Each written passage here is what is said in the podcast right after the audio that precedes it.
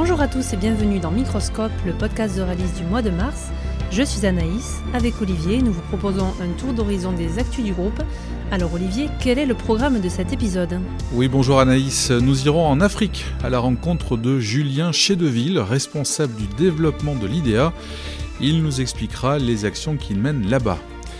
Estelle Delaunay, chef de produit chez Stalaven, nous racontera son expérience de juré du concours général agricole euh, qui se tenait durant le Salon de l'agriculture à Paris.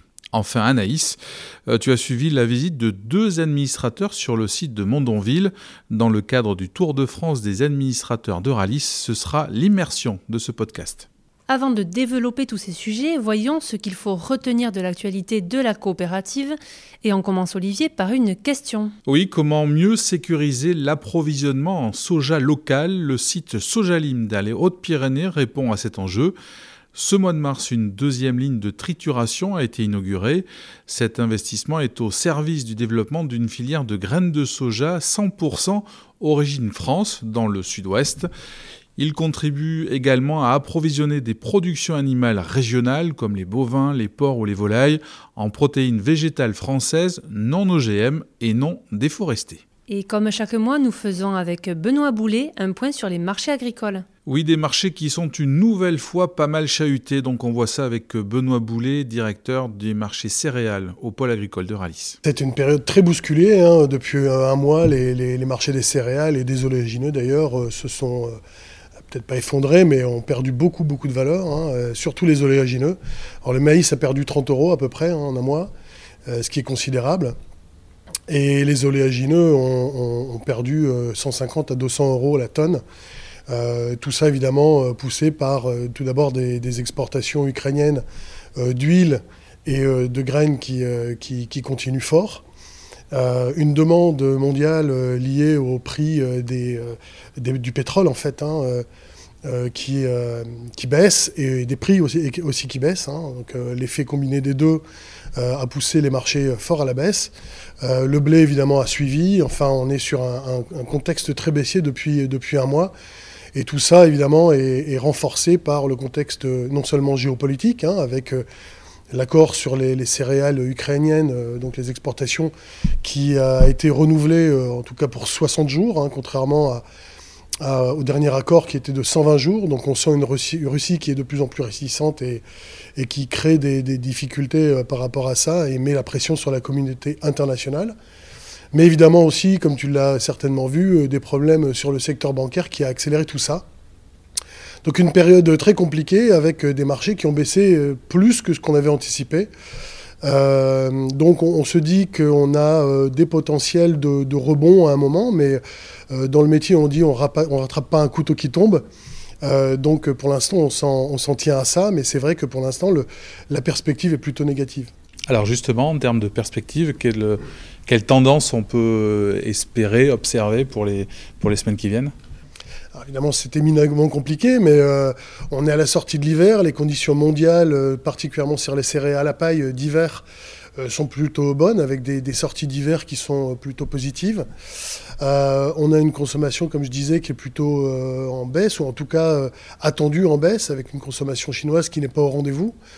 Euh, et on a aussi euh, le phénomène de, la Nina qui, a disparu, donc euh, les, risques climatiques qui s'estompent au fur et à mesure. Donc pour l'instant, c'est vrai qu'au niveau fondamental, il est difficile de voir un, comment on dit, un bottom, hein, un, fond pour, pour, ce, pour ce marché, pour les prix. Néanmoins, il reste évidemment les risques géopolitiques hein, qui restent extrêmement forts.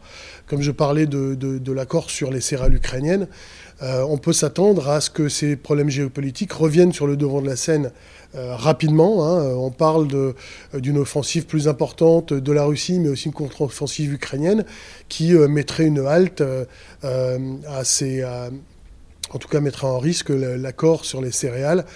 Je crois que le marché en fait croit au plan de paix, en tout cas rêve du plan de paix chinois euh, qui résoudrait magiquement les problèmes. On peut avoir des doutes sur, euh, la probabilité que ça, arrive. Donc plutôt des perspectives très incertaines, baissières encore pour le moment, et euh, qui reviendront probablement sur un, enfin, qui connaîtront un rebond si on connaît des accidents sur la scène internationale. Les marques du groupe ont été récompensées à l'occasion du concours général agricole qui se déroulait lors du Salon de l'agriculture à Paris. Maison Montfort pour la partie canard a reçu trois médailles. Tessier et le Père Pesac le Noir ont été récompensés respectivement de deux et une médaille Anaïs. Comme chaque année, le Salon de l'agriculture de Paris a accueilli le concours général agricole. L'objectif de ce concours est d'attribuer des médailles à des produits de la gastronomie française. Du sucré, du salé, il y a au total 19 catégories de produits concernés. Estelle Delaunay est chef de produits saucissons secs chez Stalaven à Iffignac. Elle a voulu comprendre comment étaient attribuées ces médailles et quels étaient les critères de sélection. Elle était jurée pour cette édition 2023 elle nous raconte son expérience. Concrètement, eh bien, il faut préalablement en fait constituer un dossier avec son expérience, ses motivations, et surtout faire une déclaration sur l'honneur des liens qu'on a finalement entre les produits qu'on présente euh, nous en interne pour en fait ne pas les déguster lors du concours. Ensuite, une fois qu'on a ça, il faut s'inscrire forcément donc à une dégustation de produits. Donc là, en, l'occurrence, c'était la charcuterie. Et puis euh, enfin, on est vraiment sélectionné et ensuite on reçoit vraiment notre convocation le jour J. Et bien sur place, euh, on commence par s'enregistrer en tant que juré. Donc, une fois qu'on a sa table, et eh bien, on y retrouve euh, cinq autres jurés. Donc, on est six en tout. Il y a concrètement un modérateur qui euh, est là en fait pour, on va dire, réguler, tempérer les échanges entre les jurés. Et puis, c'est aussi à ce moment-là qu'on va découvrir notre section de rattachement.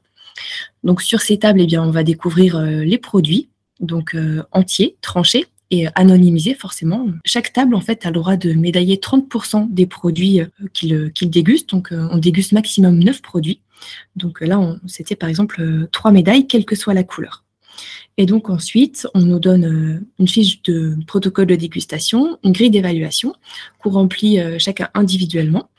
Une fois qu'on a passé tous les produits, eh bien, on y a vraiment un temps de concertation de tous les jurés vraiment produit par produit pour décerner du coup euh, eh bien les médailles. Et donc tout ça ça se fait vraiment à l'unanimité. Et donc par exemple nous on a décerné finalement eh bien trois médailles d'argent sur euh, sur la catégorie des rosettes. Euh, nous ça nous a à peu près pris trois heures.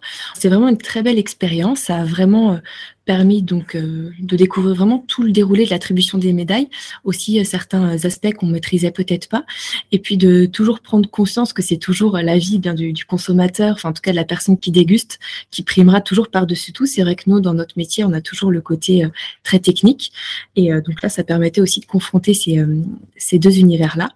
Et voilà, c'était assez rigolo de voir l'attachement des gens aux, aux produits.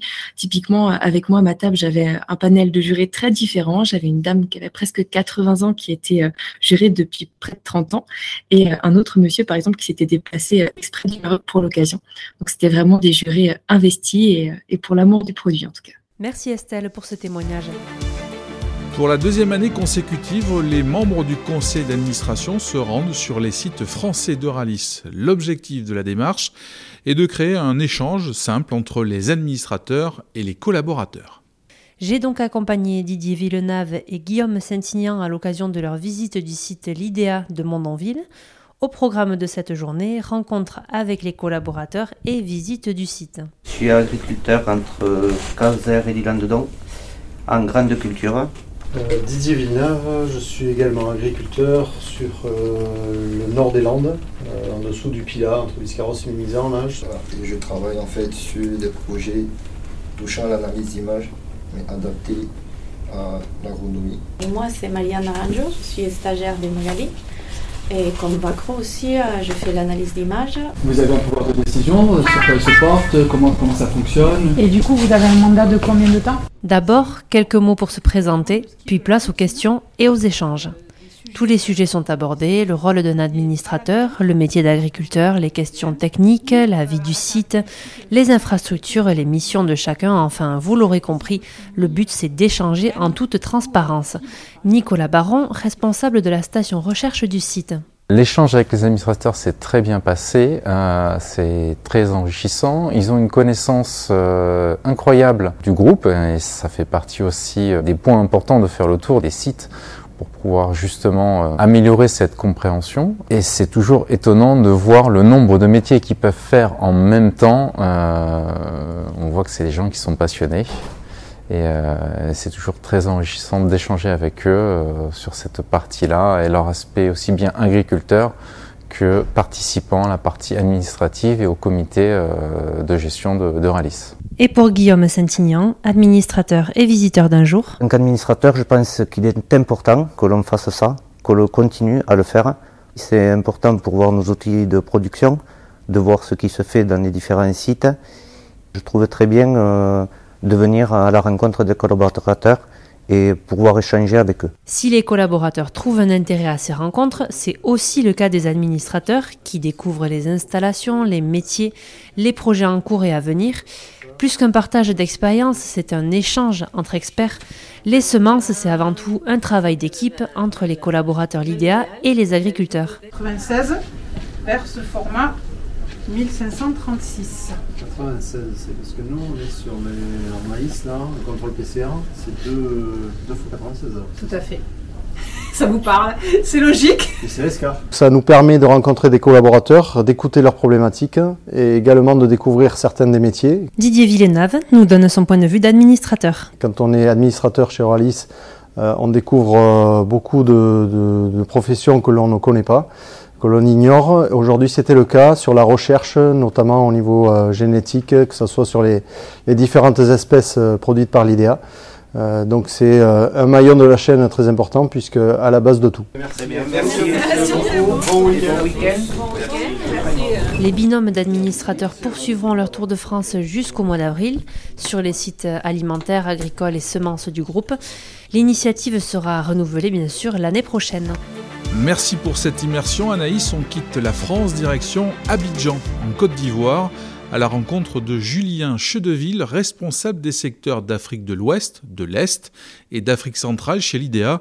Il nous explique à la fois ses enjeux et ses missions. Ma principale mission, c'est évidemment d'abord de développer l'activité euh, commerciale semences.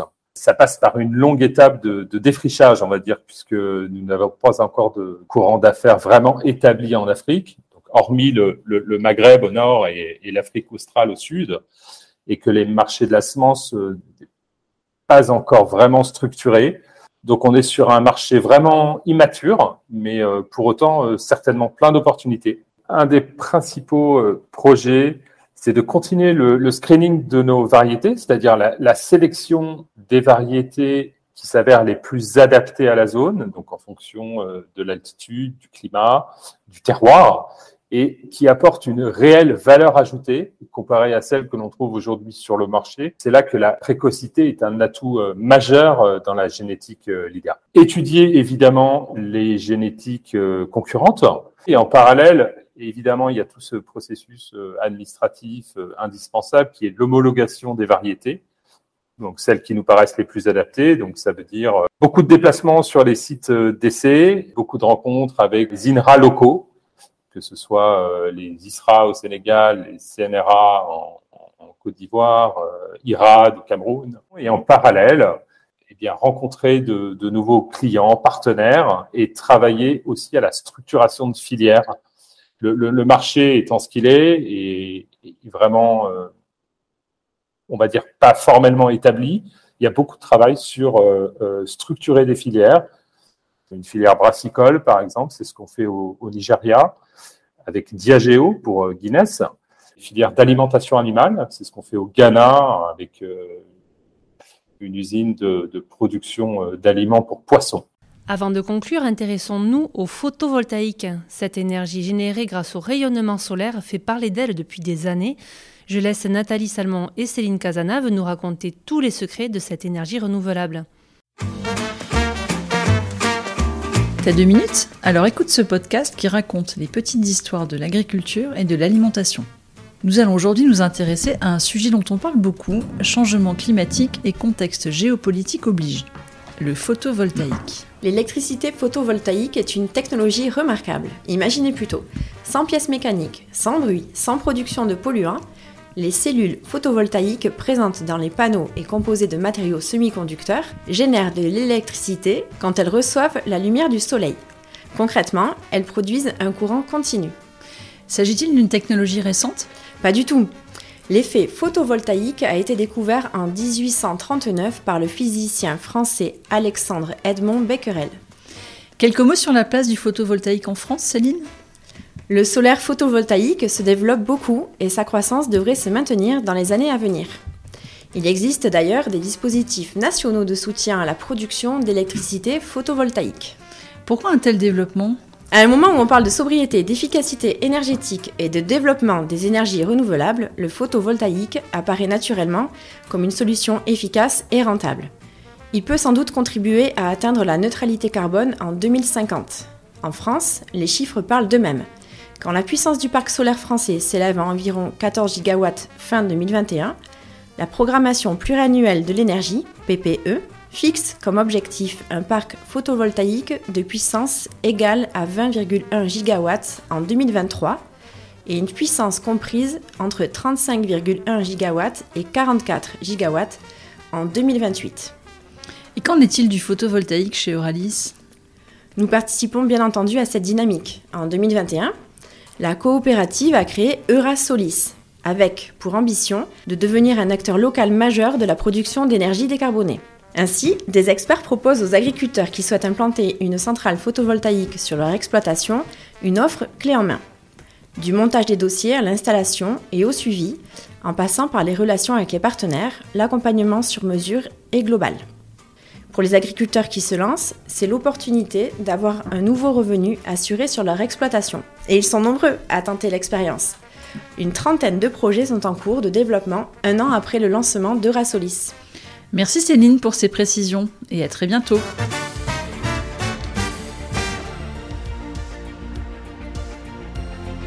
Merci de nous avoir suivis. Retrouvez-nous sur toutes les bonnes plateformes de podcast, notamment Spotify, Deezer et Apple Podcasts. À très bientôt.